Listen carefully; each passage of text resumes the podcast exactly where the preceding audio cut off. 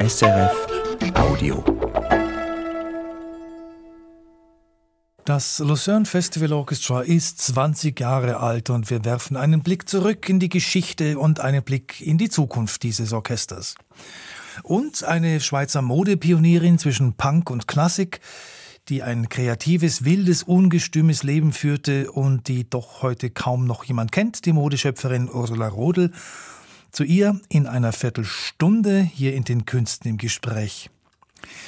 Wir starten mit dem Lucerne Festival Orchestra. Als Orchester unter Freunden hat Claudio Abado damals dieses Orchester gegründet, zusammen mit dem Intendanten des Lucerne Festivals, Michael Häfiger.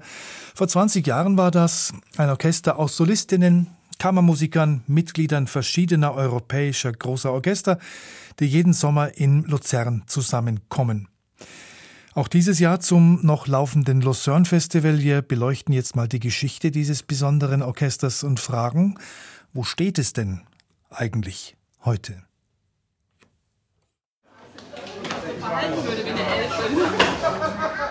Luzern am 19. August 2023. Soeben hat das Lucerne Festival Orchestra sein letztes Konzert am diesjährigen Lucerne Festival gegeben. Das Festival läuft noch weiter, für die rund 100 Orchestermitglieder aber ist jetzt erstmal Schluss. Oder Pause, bis zum nächsten Zusammentreffen am Vierwaldstätter See in einem Jahr. Vor 20 Jahren ist dieses Orchester gegründet worden. Wir blicken hier auf die Anfänge zurück und sogar noch etwas weiter, auf die Geschichte dieses Lucerne Festival Orchestra und darauf, wo es heute steht.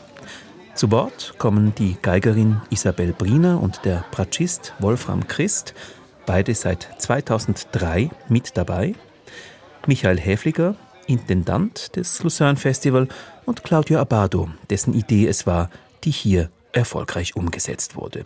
Die Idee nämlich aus dem Vergnügen an der Musik und am Zusammenspielen und Hören ein Orchester zu formen. L'idea di avere tutti i musicisti insieme per il piacere di far musica insieme, no? per ascoltarsi.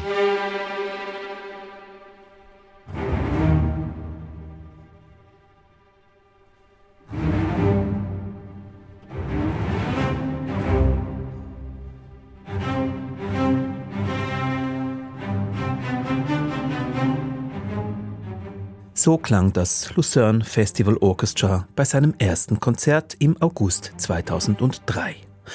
Zu Debussys La Mer und Musik von Richard Wagner gesellte sich die zweite Sinfonie von Gustav Mahler.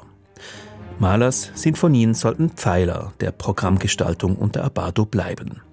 Riesenwerke das, die das Lucerne Festival Orchestra und Abado mit dem Anspruch spielen sollten, gemeinsam Kammermusik zu machen.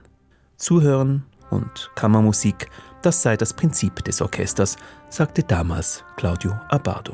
E questo è possibile soltanto con dei musicisti che fanno musica da camera. I musicisti che fanno musica da camera si ascoltano e questo è il principio di questa orchestra, no?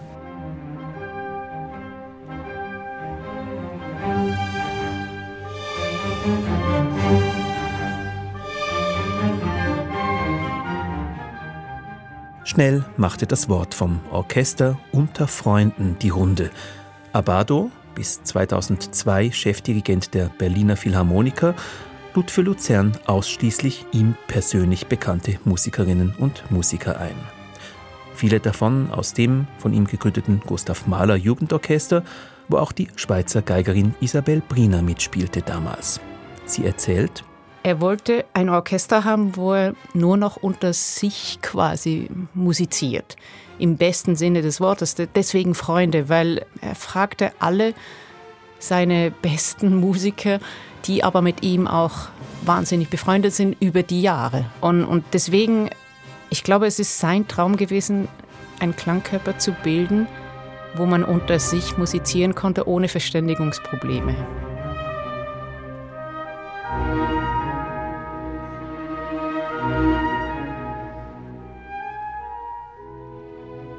Er zeigte sehr viel mit seinen Gesten, weil die kannte eigentlich jeder.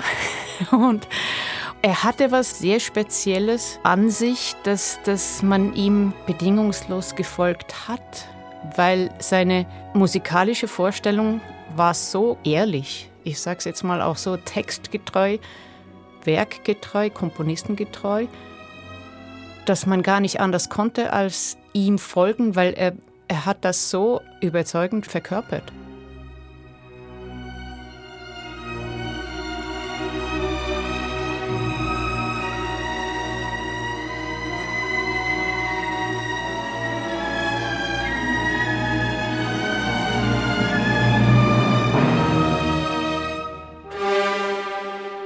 Idee eines Festivalorchesters stammte nicht von Claudio Abbado alleine.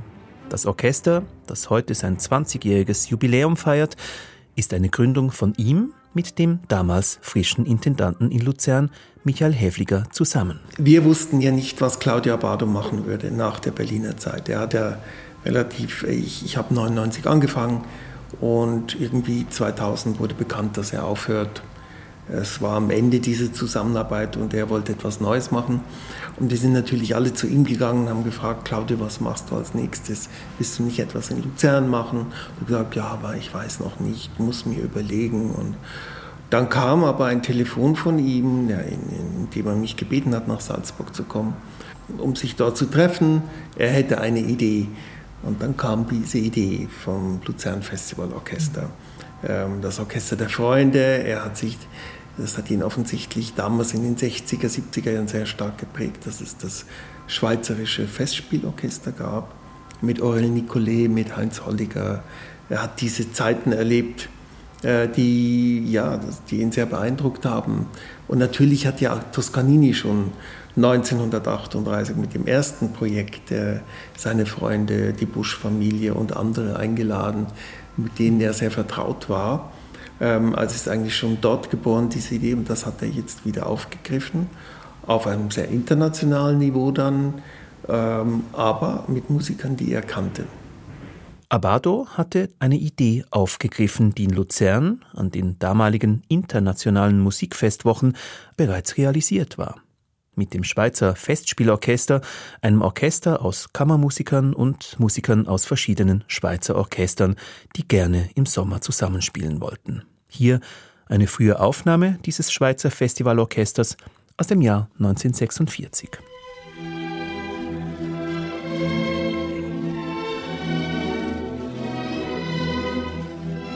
Paul Kletzky, der Dirigent dieser Aufnahme, war einer von vielen Großen, die dieses Schweizer Festivalorchester geleitet hatten. Wilhelm Furtwängler ist zu nennen, Raphael Kubelik, George Sell oder Herbert von Karajan. Abado leitete das Orchester bis kurz vor seinem Tod 2014. Der Bratschist Wolfram Christ, der Abado noch von den Berliner Philharmonikern her kannte, erinnert sich. Also ich glaube, die Mehrheit des Orchesters hat es schon ein halbes Jahr vorher im letzten Sommerfestival davor bemerkt. Und wir haben uns eigentlich angeschaut und nach der Bruckner Symphonie gesagt, das war wahrscheinlich das letzte Mal, dass wir mit Claudio musizieren durften. Also das war dermaßen transzendent, diese neunte Bruckner, äh, der letzte Satz da. Wir haben gewusst, jetzt ist etwas ganz Besonderes passiert.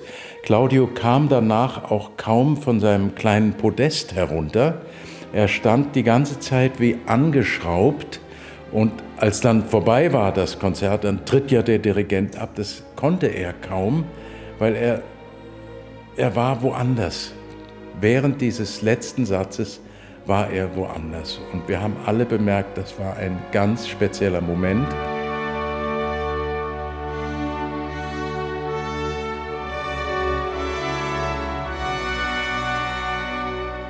Es musste ein Nachfolger gesucht werden.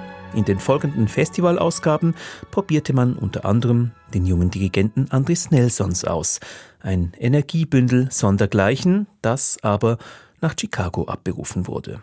Schließlich trat im Sommer 2016 mit Ricardo Chailly der neue Chef des Lucerne Festival Orchestra an mit der achten Sinfonie von Gustav Mahler, der Sinfonie der Tausend.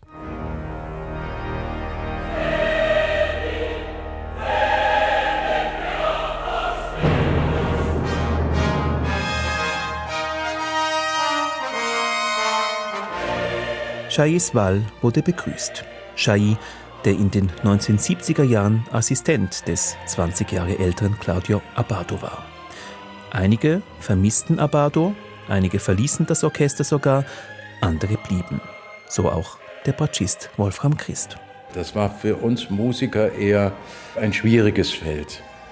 Und das ist ja auch gar nicht so einfach, denn man muss sich erstmal von dem Gedanken frei machen, dass es eine, einen zweiten Claudio Abbado gibt. Den gibt es nicht. Es gab auch keinen zweiten Karajan und es gibt nirgendwo einen Menschen zum zweiten Mal in dieser Qualität. Und deswegen muss man sich davon verabschieden, sagen, wir suchen nicht sozusagen eine Kopie, sondern es musste ein ganz anderer Weg eingeschlagen werden und damit ist Ricardo Chaillet wirklich eine sehr, sehr gute Wahl gewesen. Und die Geigerin Isabel Briner sagt, es hat Zeit gebraucht, muss ich sagen.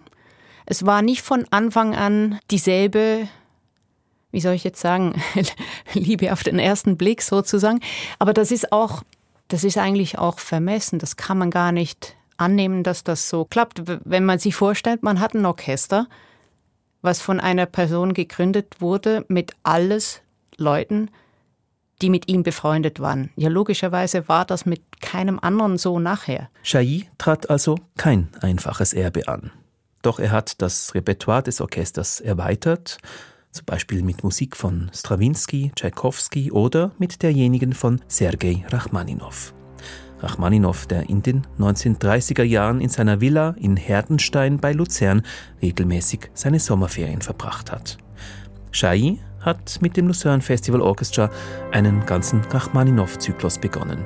Alle Klavierkonzerte, alle Sinfonien.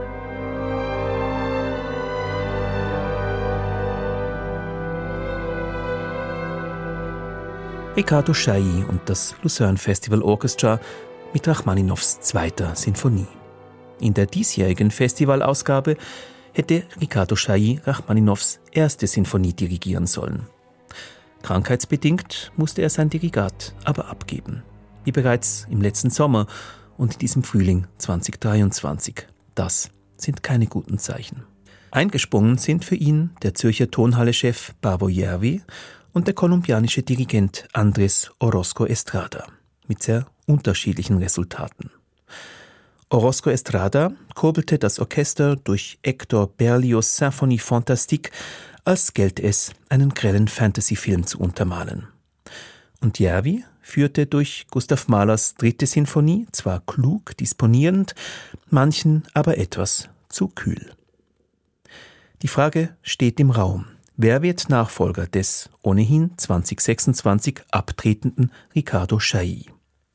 Zwar sagte Häfliger vor Beginn des Festivals, ich stelle fest, dass das Orchester extrem flexibel ist und anpassungsfähig äh, mit anderen Dirigenten.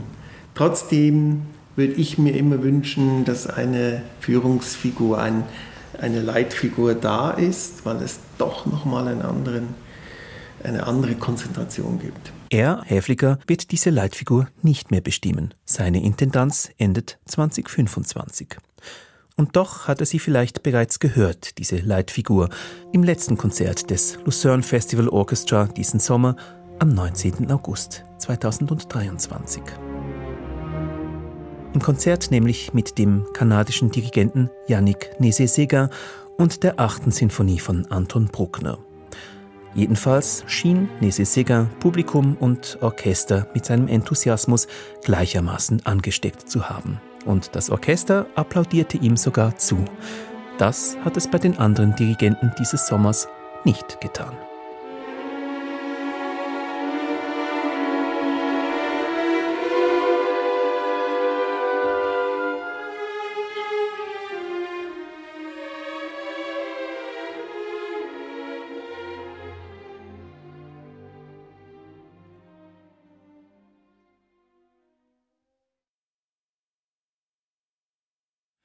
Soweit der Beitrag von Benjamin Herzog. Ursula Rodel, sie ist seiner breiten Öffentlichkeit kaum bekannt. Dabei hat die Aargauerin 1972 eines der ersten Pret-à-Porter-Labels der Schweiz geschaffen, das Label Thema Selection, Selection. Und sie hat inmitten der Punk- und Hausbesetzerszene in Zürich ein ungestümes Leben geführt. Sie liebte Frauen, etwa die Edelprostituierte Irene Staub, bekannt als Lady Shiva. Auch mit Catherine Deneuve war sie befreundet und sie hat auch Kostüme für den Film kreiert. Nach ihrem Tod 2021 hat das Landesmuseum Zürich ihren Nachlass erhalten und zeigt nun eine Hommage, Noemi wohl, über das turbulente Leben einer Pionierin des Schweizer Modeschaffens. Minutenlang fährt Ursula Rodel auf ihrem Motorrad durchs Bild in Zürich 1977. In der Sendung Karussell des Schweizer Fernsehens ist der Beitragsmacher beeindruckt. Die unkonventionelle Lebensart von der Frau Rodel schlägt sich auch in der Mode nieder, wo sie macht. Modelle, die Frau Rodel kürzlich an einer Modeschau gezeigt hat, sind entsprechend extrem. Es sind aber nicht Modellkleider, die so im Verkauf kommen, wie sie vorgeführt werden, sondern sie sollen Anregungen geben, wie jede Frau ihren eigenen Stil finden und verwirklichen kann. Dreimal hat Ursula Rodel eine Modenschau gemacht. Hier halten silberne Glitzerträger ein tief ausgeschnittenes schwarzes Kleid. Dort besteht die Kleidung aus ockerfarbenen Tüchern um Hüfte und Scham, die mehr zeigen, als sie verhüllen. Mit ihrer Mode, so sagt Ursula Rodel 1982 in der Radiosendung persönlich, wolle sie die Persönlichkeit der Frau zur Geltung bringen. Ich mache nur so eine Hülle und was dann wird Mode wird, ist eigentlich Persönlichkeit und das macht dann die betreffende Person, wo das dann anzieht. Bei einem Auftrag gehe es zuerst darum zu erfahren, zu welchem Anlass die Kleidung getragen werden soll, erzählt Ursula Rodel 1982 weiter. Und dann für die speziellen Anlässe, also irgendwo eine Form von Verkleidung, was sie denn Lust hat. Ich meine, die Verkleidung macht sie denn, oder? Ich will nicht, dass, nein, ein schönes Kleid, nein, es ist dann eine schöne Frau. Damals ist sie auf dem Zenit ihres Ruhms. Ursula Rodel wurde 1945 im Aargau geboren und starb 2021 im Alter von 76 Jahren. Wer war diese unkonventionelle Modeschöpferin, die in den 1970ern und 80ern bekannt war und heute fast vergessen ist? Christina Sonderecker ist Kuratorin am Landesmuseum Zürich und widmet Ursula Rodel eine Hommage-Ausstellung. Ich hatte leider nie das Glück, sie selbst kennengelernt zu haben. Ich habe mich dann rumgehört und eine Wegbegleiterin von der ersten Stunde an, Sissi Zöbel, hat gesagt, sie sei im Grunde eine eher schüchterne, scheue Person gewesen, aber in dem Moment, als sie professionell aufgetreten ist, also als es um ihre Mode ging, um ihr Design, da war sie hochprofessionell. Wie kam sie zur Pret-à-Porter-Mode? Wie wurde sie Modedesignerin? Sie wusste lange nicht, was sie werden sollte, hat dann aber einen Schwager gehabt, der hat sie so ein bisschen gefördert und gesagt, du bist doch kreativ, du kannst gut zeichnen.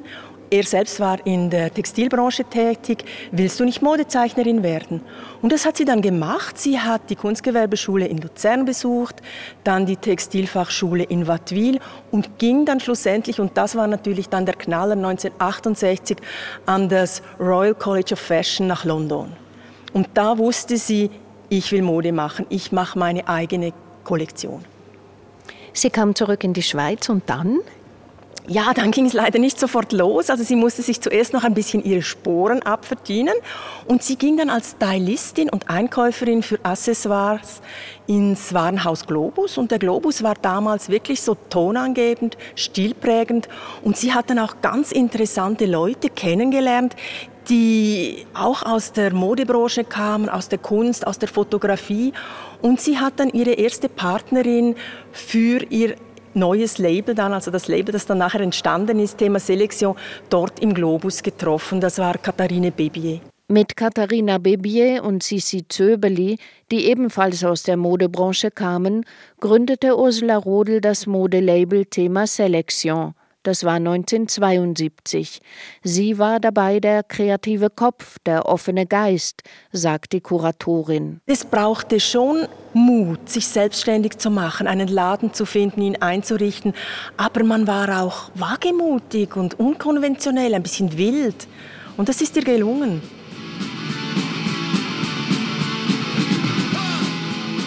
Das war sehr erfolgreich, dieses Label. Sie war ja eigentlich während des Punks, also Punk lief zur Hochform auf, auch in der Schweiz, hat sie Punkmode gemacht. Sie hat auch in diesen Kreisen verkehrt. Sie hat in dem Punkladen von Zürich, der Booster, da gibt es heute noch sogar mal eine Ausstellung gemacht mit ihren Zeichnungen, mit ihren Modezeichnungen. Aber Punk war nie ihr Ding. Sie hat vielleicht eklektisch Sachen aufgenommen, Leder, Latex, mal Nieten. Aber bei ihr stand an erster Stelle immer das hochwertige Design, die qualitätvollen Stoffe, die guten Schnitte und Punk war das nicht. Es war ja eigentlich eine Krux. Sie hat ja eigentlich für die gut betuchten, also die Reichen, jetzt auf Zürich gemünzt, eben Zürichberg-Damen äh, Kleidung gemacht mit ihrem Pret-à-Porter-Label. Ja, das stimmt. Da musste sie einen Spagat machen, weil sie hat in Kreisen verkehrt.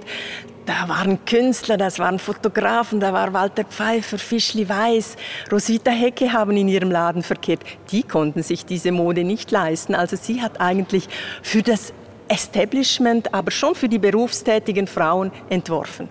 Klare Linien und Schnitte prägten ihre Entwürfe. Mal ein an Yves Saint Laurent angelehnter Blazer, mal ein Kleid aus Plissé-Stoff, das sie mit Cowboystiefel kombinierte.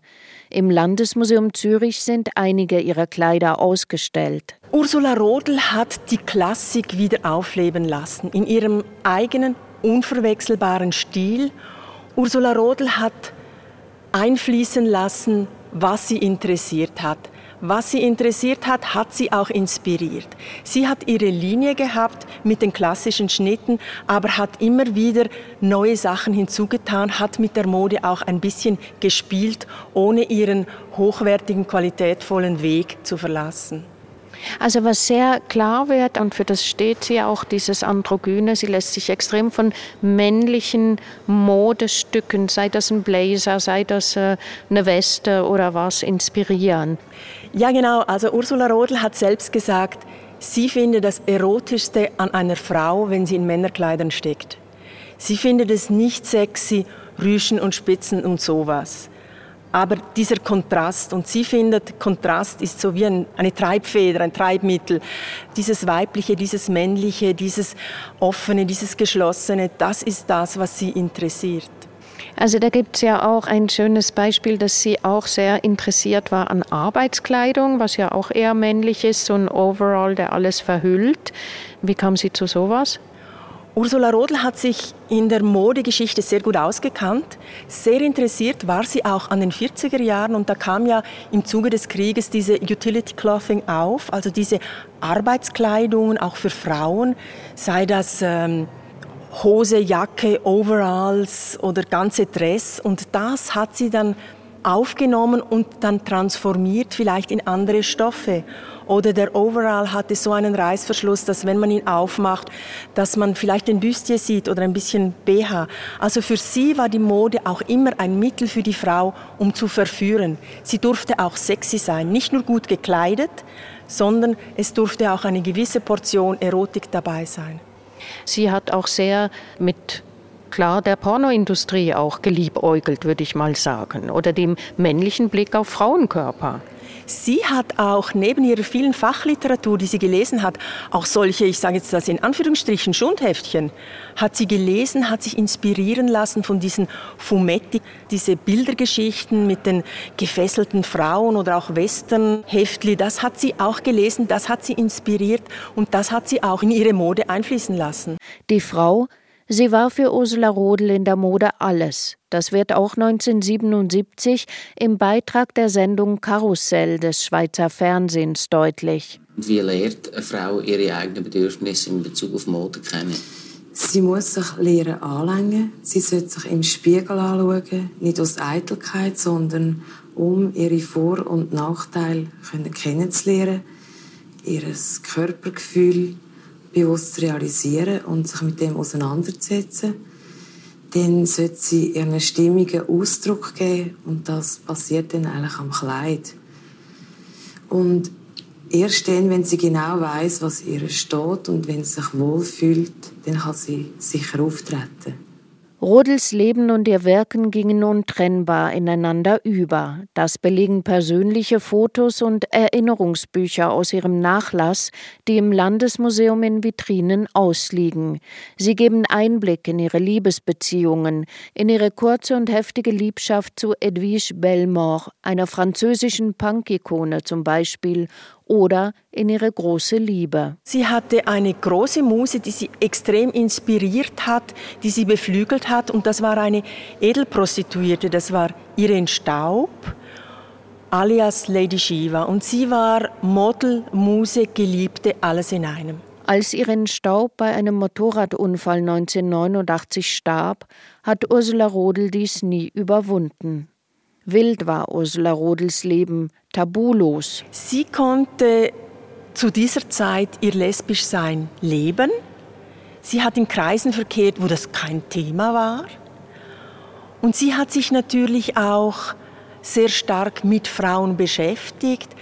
Was wollen Frauen? Wie drücken sie sich aus? Was steht ihnen? Und ich glaube, da ist ihr lesbisch Sein ihr schon entgegengekommen. Bereits 1977 hat Ursula Rodel ihr kreatives Talent weiter ausgeschöpft und begonnen, Filmkostüme zu entwerfen, auch für Catherine Deneuve. Das war Écoutoire und Deneuve verkörpert darin eine Detektivin. Und Rodel hat für sie einen bisschen wuchtigen Lederschüpp entwickelt, ein enges Band oben und dann ganz viele Falten. Also ein Schüb, der auch die Hüften ein bisschen betont. Und Deneuve soll am Anfang gar nicht sehr begeistert gewesen sein von dieser Mode, hat dann aber gemerkt, wie bequem er ist, wie gut sie sich bewegen kann. Und das sieht man auch sehr gut im Film, wo sie sehr äh, heftig agieren muss. Und daraus ist ja eine Freundschaft geworden. Ursula Rodel und Catherine Deneuve haben auch viele ihre Ferien zusammen verbracht. Rodel hat Deneuve natürlich immer auf dem Set begleitet und sie hat auch privat für äh, Deneuve Kleider entworfen. Und selbst Federico Fellini lernte Ursula Rodel kennen. Ja, genau. Fellini hat sie glattweg engagiert für eine kleine Statistenrolle. Und zwar im Film Città delle Donne. Sie liegt am Boden im Stroh in so einer Art Ring, nur bekleidet mit ihrer Sonnenbrille und mit einem offenen Morgenmantel. Und dann kam 1986 der große Bruch mit Thema Selektion. Sie verließ ihr eigenes Label. Immer wieder hat Kuratorin Christina Sonderecker Lücken in Ursula Rodels Biografie festgestellt. Rodel hat ein wildes Leben geführt, hat viel ausprobiert. Sie ist an Drogen nicht vorbeigegangen. Und ich denke schon, dass die Drogen sie eine Zeit lang sehr runtergezogen haben und auch eine Zäsur in ihrem Schaffen waren dieser Bruch mit Thema Selektion und das nicht mehr Erfolg finden, das könnte so ein Moment sein. Ich denke, das könnte ein Moment sein, wo sie einfach nicht mehr richtig auf die Füße fand.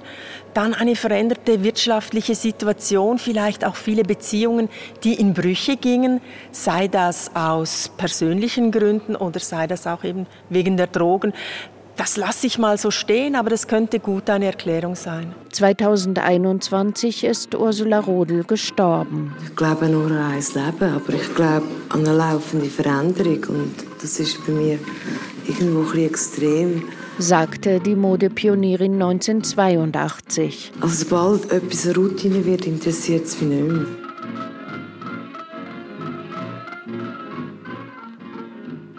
Noemi gerade wohl über die Ausstellung Wild und Schön Mode von Ursula Rodel im Landesmuseum Zürich noch bis zum 31. März nächsten Jahres zu sehen.